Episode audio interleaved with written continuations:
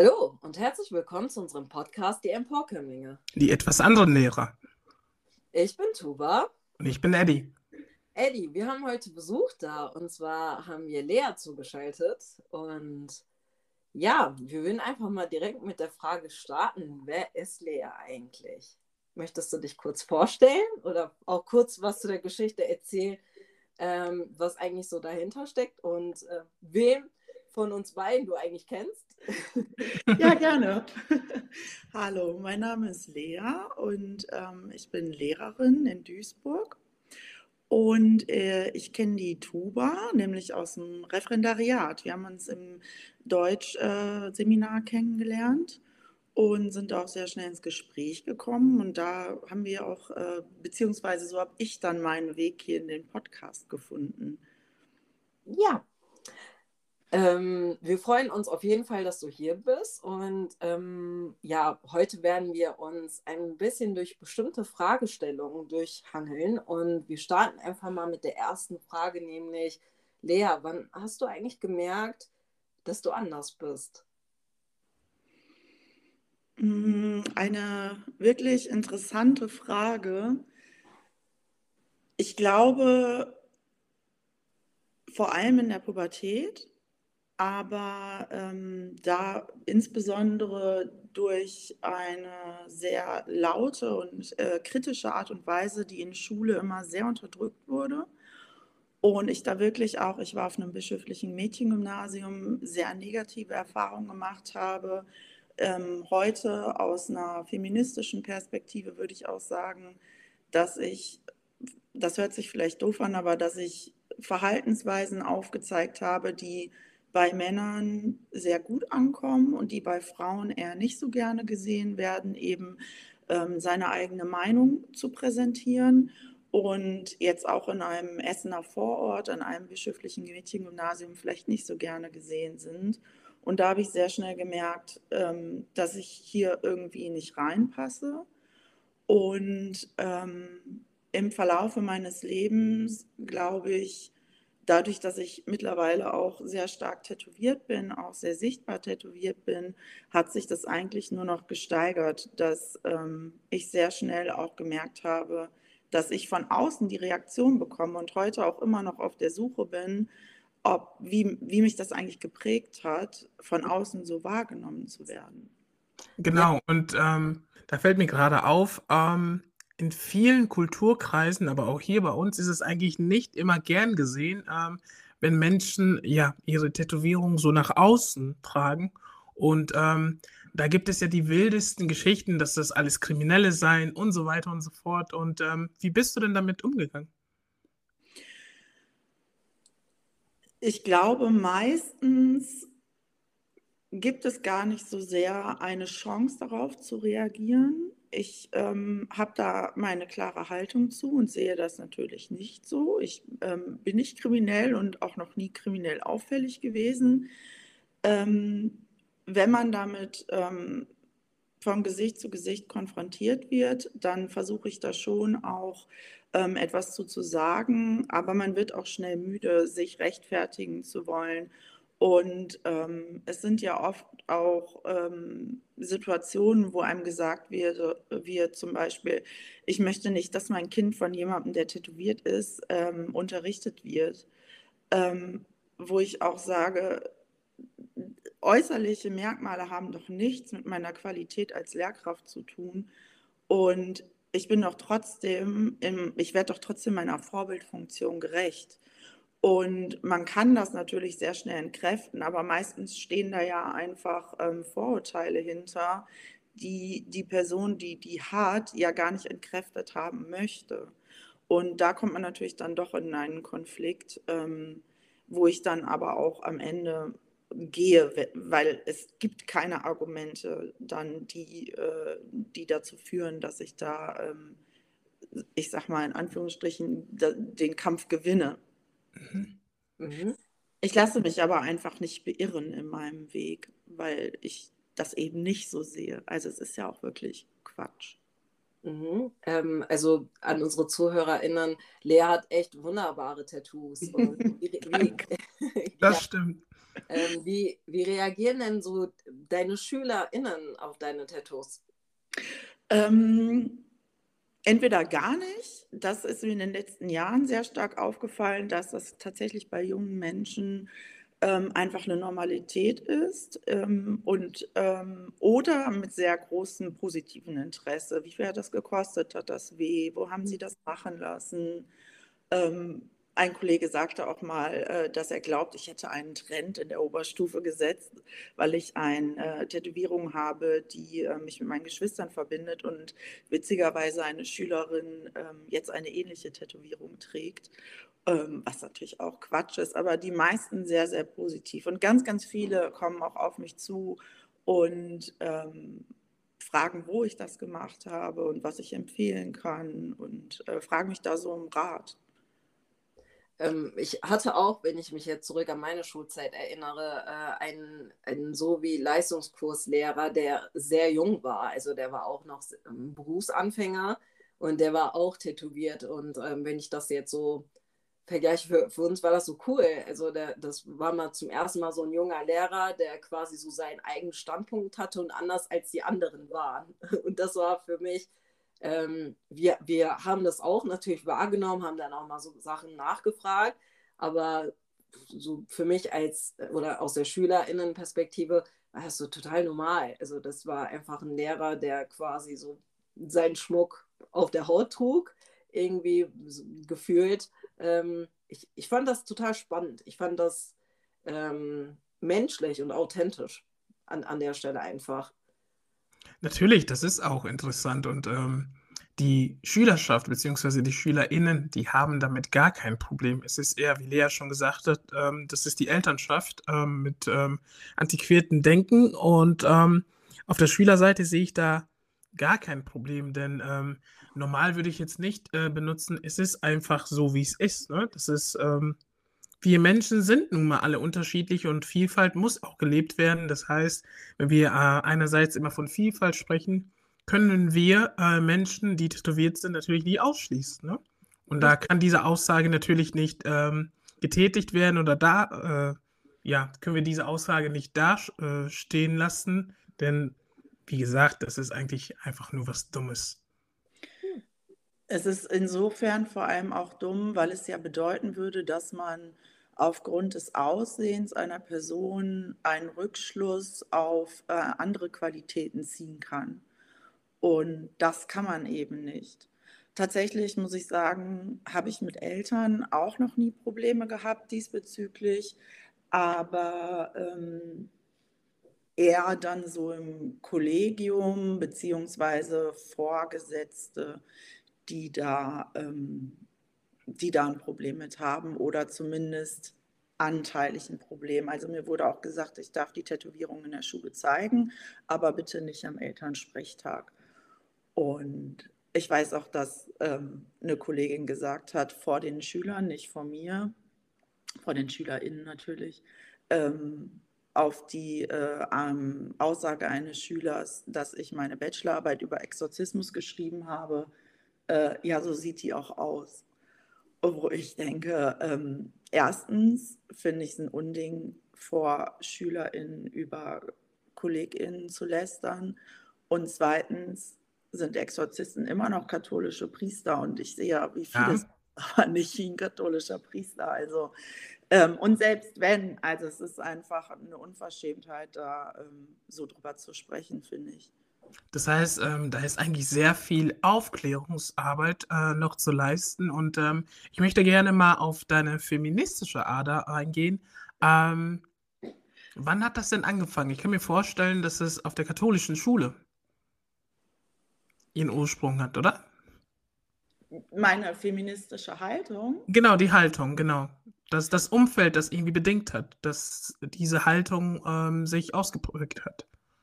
Ich denke ja, aber nicht nur. Ich glaube, das liegt maßgeblich daran, dass ich ähm, von einer ähm, äh, alleinerziehenden Mutter großgezogen wurde mit vier Geschwistern und ähm, dass da vielleicht äh, wechselnde Männer waren, aber dass die Konstante in meinem Leben meine Mutter war, die ähm, sich ähm, sehr viel durchs Leben gekämpft hat. Und ich denke, dass das das erste Vorbild war und dass das prägt, dass das sicherlich auf der Schule weiter ähm, seinen Lauf genommen hat, ähm, weil es ja eigentlich nur Mädchen waren, plus dann ähm, männliche Lehrkräfte.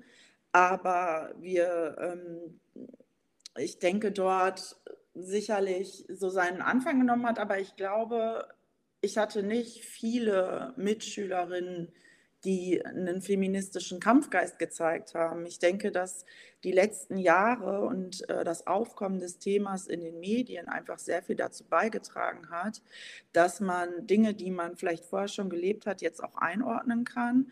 Und was ich immer wieder merke, was ja in anderen Debatten ähm, auch so wichtig ist, das Wording ist so wichtig, dass man einfach ähm, Worte hat, um auszudrücken, was man eigentlich schon immer gefühlt hat. Und das ist mir in den letzten Jahren, insbesondere in der Uni, auch immer wieder super stark aufgefallen und durch Selbstreflexion hat das äh, sich so weitergetragen, dass ich jetzt in der Retrospektive eigentlich erst sagen kann, das waren feministische Handlungen, ähm, die mich, äh, die, die ich irgendwie vollzogen habe oder wie ich, wie, die mich dann geprägt haben, ähm, was ich aber früher nie hätte so formulieren können. Ja. Das sind sehr starke Worte. Und ähm, retrospektiv gesehen bzw. betrachtet, würdest du denn ähm, jetzt sagen, dass das der Grund ist, weshalb manche dich wahrscheinlich als einen schwierigen Charakter dann irgendwie äh, bezeichnet haben? Ja, auf jeden Fall. Ich glaube, warum mich Menschen eventuell als einen schwierigen Charakter bezeichnet haben und das heute auch noch tun, ist, weil ich meine Meinung präsentiere und ich weiß, dass es Situationen gibt, wo ich Menschen damit vor den Kopf stoße, obwohl ich auch der Meinung bin, dass ich das differenzieren kann und ich nicht in jeder Situation ungefiltert meine Meinung sage und ich auch sehr bewusst versuche, Menschen nicht zu verletzen, es sei denn, sie verhalten sich rassistisch, dann ist es mir egal. Aber ähm, es ist einfach die, die Meinung sagen. Wenn jemand was sagt, wo ich denke, das, das funktioniert so nicht, dann einfach auch zu sagen, Entschuldigung, aber das, was du gerade gesagt hast, ist antisemitisch. Und da eckt man halt mit an und das ecke ich auch oft, auch ähm, ob das im beruflichen Kontext ist oder im äh, familiären Kontext.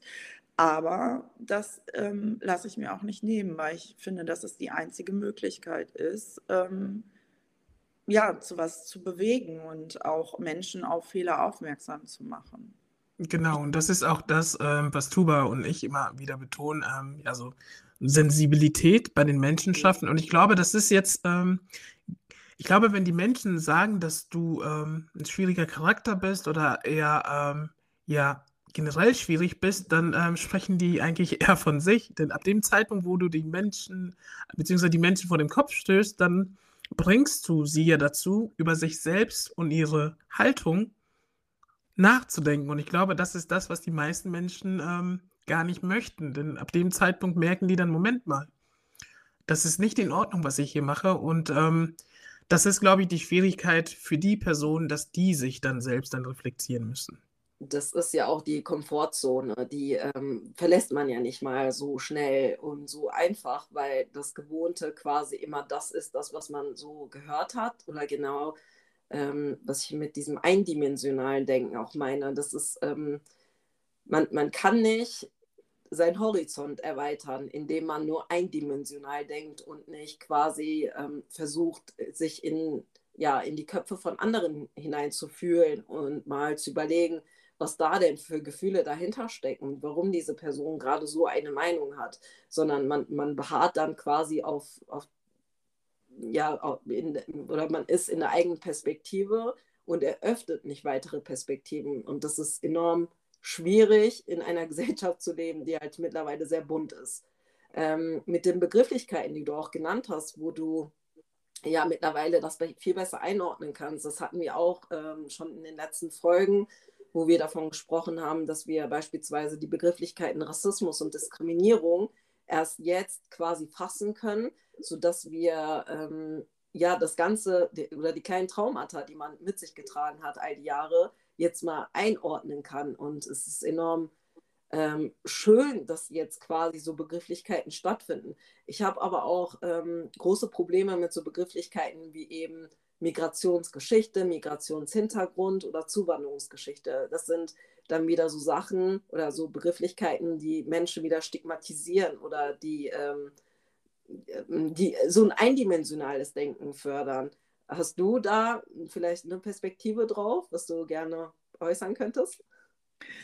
Finde ich super schwierig, weil ich ähm, eben auch bei den Begrifflichkeiten so meine Zweifel habe, was ähm, benutzt man jetzt, was benutzt man nicht mehr. Wichtig finde ich immer, ähm, das nur zu erwähnen, wenn es für den Kontext relevant ist. Ähm, das äh, merke ich auch immer wieder, weil ich das auch bei anderen Menschen dann anmerke. So, ja, du hast jetzt erwähnt, weiß ich nicht, die Person kommt aus der Türkei, das war für deine Geschichte doch gar nicht wichtig. Ähm, wenn es dann wichtig wird, ist, lasse ich mich da gerne immer belehren, was ist, ähm, was sagen Menschen, die selbst betroffen sind. Betroffen hört sich auch immer so negativ an. Man ist ja nicht betroffen, sondern man, man hat etwas, was, was man mitbringt. Ähm, ich glaube, Zuwanderungsgeschichte finde ich eigentlich ein ähm, eigentlich einen guten Begriff, aber ich lasse mich da gerne eines Besseren belehren. Wichtig, wie gesagt, finde ich eigentlich nur, dass es eben im Kontext eine Relevanz haben muss, weil sonst, warum sollte ich es sonst erwähnen? Mhm. Genau. Und das ist etwas, ähm, das ähm, erleben wir eigentlich tagtäglich, ne? dass ähm, ja die Herkunft der Personen dann irgendwie, wenn es jetzt um Straftaten geht, dass es dann heißt, ja, das waren Südländer, das waren, ähm, ich benutze das Wort jetzt mal, ähm, Schwarzköpfe und so weiter und so fort. Und dann frage ich mich immer, das habe ich schon zu meiner Schulzeit gemacht, okay, was hat jetzt die Herkunft der Person jetzt äh, mit dieser Straftat zu tun, bis ich irgendwann verstanden habe, ah, okay, okay, jetzt weiß ich, was man damit bezwecken will. Ne? Das sind diese rassistischen Reflexe, die dann immer wieder äh, zum Vorschein kommen. Und ähm, als ich das begriffen habe, dann ist mir immer aufgefallen, okay, ah, okay, jetzt verstehe ich, warum das denn für die Menschen so wichtig ist. Das heißt, bestimmte Dinge, negative Dinge möchte man immer Menschen zuschreiben mit einer, ja, mit einem bestimmten kulturellen Hintergrund und ähm, das finde ich einfach nur abartig. Ich sehe das auch so. Ich finde es auch super abartig. Und ähm, es dient ja aber einem Narrativ. Ne? Das ist halt das Schlimme, dass es diesen Menschen ins Bild passt. Also da habe ich auch so viele ähm, Beispiele oder beziehungsweise einfach gerade ähm, Erinnerungen und äh, da kommen mir einfach so viel, kommt mir da in den Kopf, wo ich denke, ähm, die Menschen, oder was heißt die Menschen, aber es gibt einfach Menschen, die das dann auch gerne heranziehen, weil die Diskussion, ähm, ich meine, wir haben das ja brandaktuell, ähm, die Diskussion über das Böllern an Silvester. Ähm, was, was möchte man gerade ähm, erzählen? Welche Geschichte möchte man erzählen? Möchte man erzählen, dass Menschen auf ähm, andere Menschen ähm, geschossen haben mit Silvesterböllern oder möchte man wieder ein ähm, rassistisches Bild des äh, kriminellen Migranten fördern und ähm, unterfüttern? Genau, und das war auch, ähm, ja, das war äh, die, ähm, die Frau Attermann hatte ja noch darüber dann nochmal geschrieben und letztendlich kam heraus, dass, ja, ich glaube 17 wenn ich mich jetzt nicht täusche, 17 ähm, der festgenommenen Zuwanderungsgeschichte hatten. Das heißt, ähm, das Narrativ, was ähm, wieder breit ähm, ja, ähm, ja, in die Medienlandschaft gestreut wurde, stimmt dann halt nicht. Aber das wussten wir eigentlich auch von vornherein, dass es einfach, ja, diese Stereotypen sind, die dann wieder ähm, ja, herausgeholt worden sind. Ja, es hat halt weitreiche Folgen für Menschen, die halt dann eine Zuwanderungsgeschichte mitbringen. Ne? Ähm, dass man wieder quasi ähm, davon betroffen ist, auch wenn man nicht davon äh, oder überhaupt ein Teil davon war, dass man quasi eine ganze äh, Minderheit stigmatisiert, was dann, ähm, oder das ist ja das Ziel des Podcasts, genau sowas gerade mal aufzulösen und zu sagen, hey, ähm, wir als Lehrkräfte mit Zuwanderungsgeschichte sind plötzlich in, in Stereotyp gefangen, mit dem wir nichts zu tun haben und wir bringen auch eine Zuwanderungsgeschichte mit. Also das ist enorm schwierig, gerade ähm, in, in dem Kontext, dass, dass wir das vielleicht auch mal ein bisschen öffentlicher machen, dass es ganz viele Personen gibt, die ähm, sich davon distanzieren und gar nichts damit zu tun haben und quasi sich für etwas rechtfertigen müssen, ähm, was, was irgendwie seinen Umlauf genommen hat. Und das passiert ja tagtäglich mit bestimmten Themenbereichen. Und das sollte halt nicht so in der Form geschehen. Aber wenn wir jetzt wieder zurück zu Lea kommen, Lea, gibt es denn noch andere Bereiche, wo du Diskriminierung erlebt hast? Ähm, ja, ich würde gerne noch eine Sache zu dem sagen, was du gerade gesagt hast. Ich ja, glaube gerne. nämlich, ähm, auf die Medienlandschaft bezogen, auf ähm, das, was wir auch so gerne Gesellschaft nennen und was dann durch die Medien äh, im Grunde präsentiert wird, ist eines der größten Probleme, dass Menschen entindividualisiert werden und dass es nicht um Menschen mit Schicksalen äh, geht, sondern um die Flüchtenden und die Menschen mit Migrationshintergrund.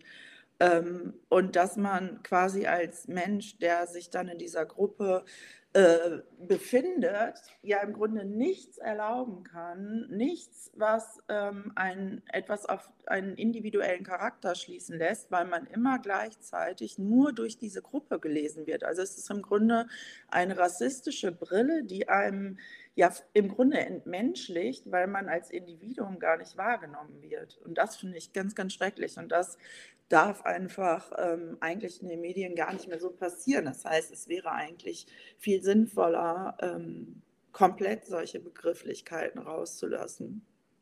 Genau, und da fällt mir gerade etwas ein. Ähm, ja, aufgrund dieses ähm, rassistischen Narrativs ähm, verhalten wir uns dann auch irgendwie dementsprechend. Also zu Hause hieß das immer, bloß nicht auffallen, ja?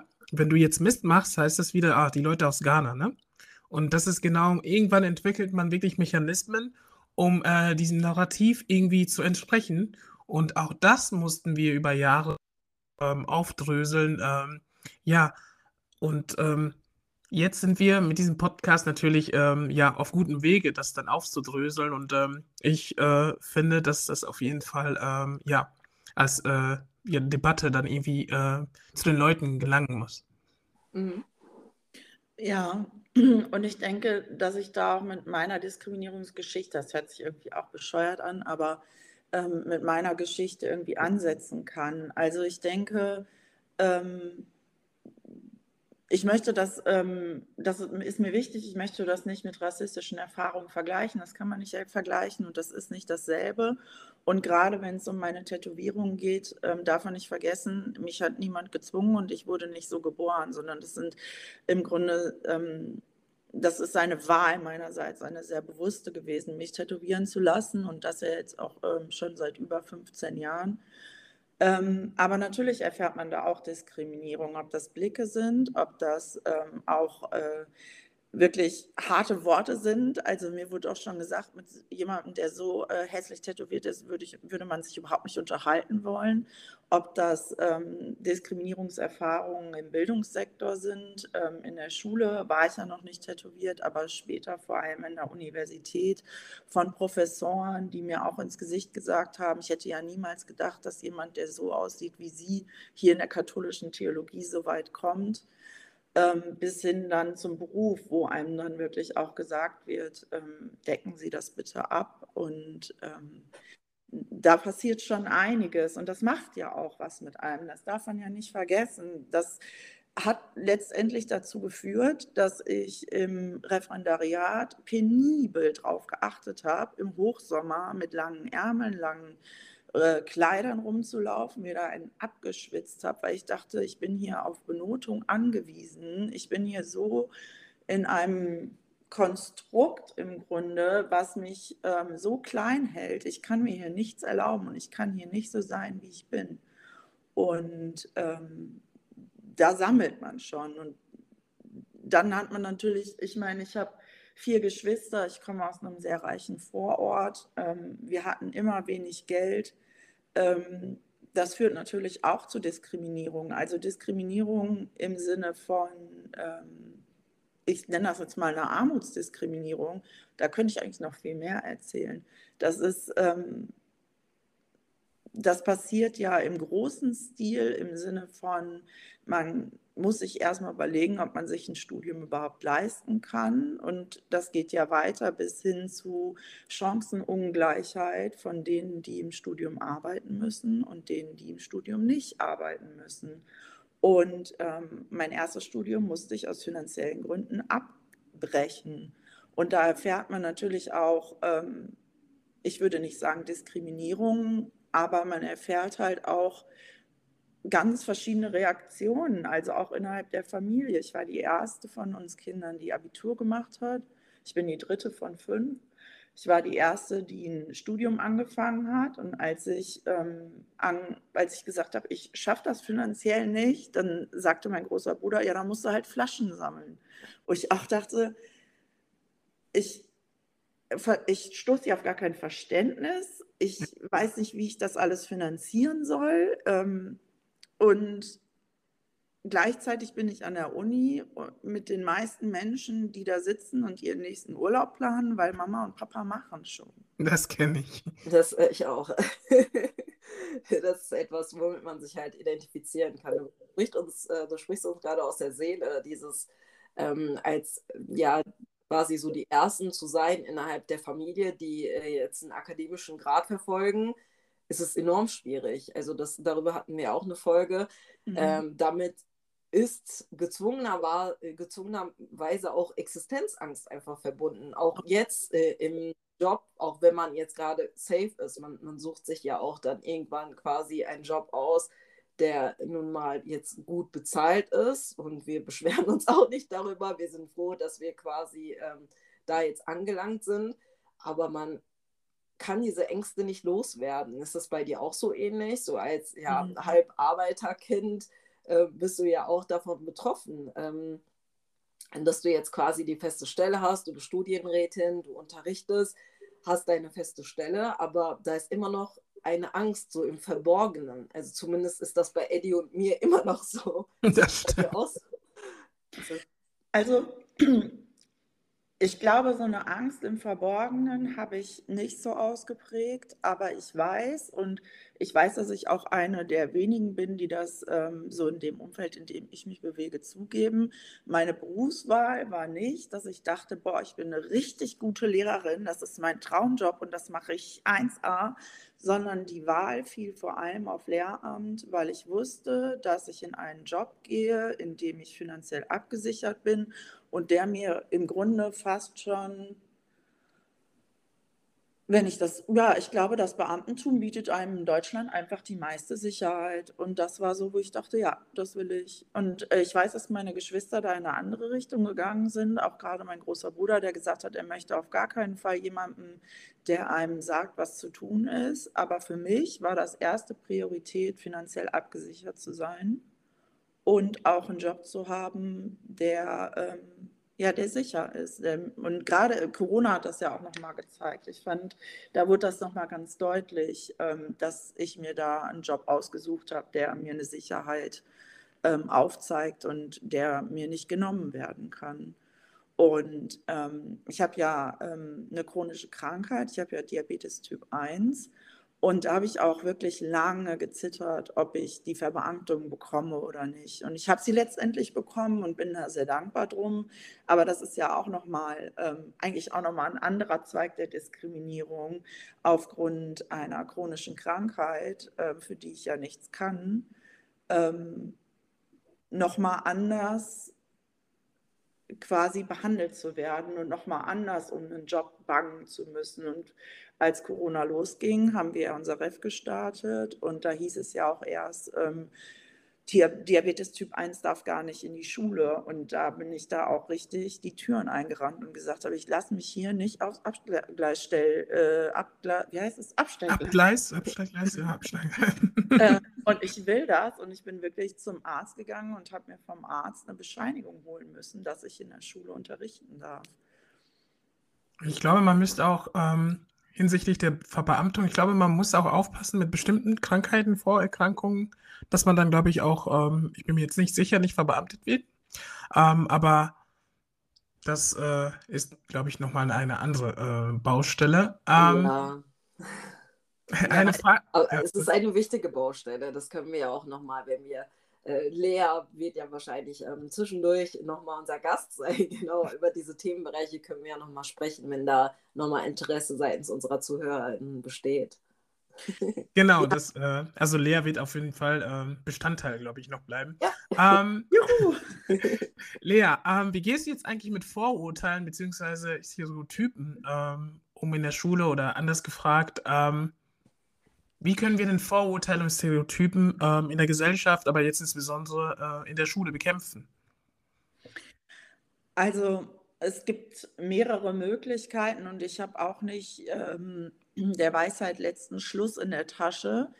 Ähm, was ich immer wieder mache, ist, dass ich ähm, versuche, also ich persönlich versuche eine Perspektivübernahme, ich versuche im Dialog zu bleiben.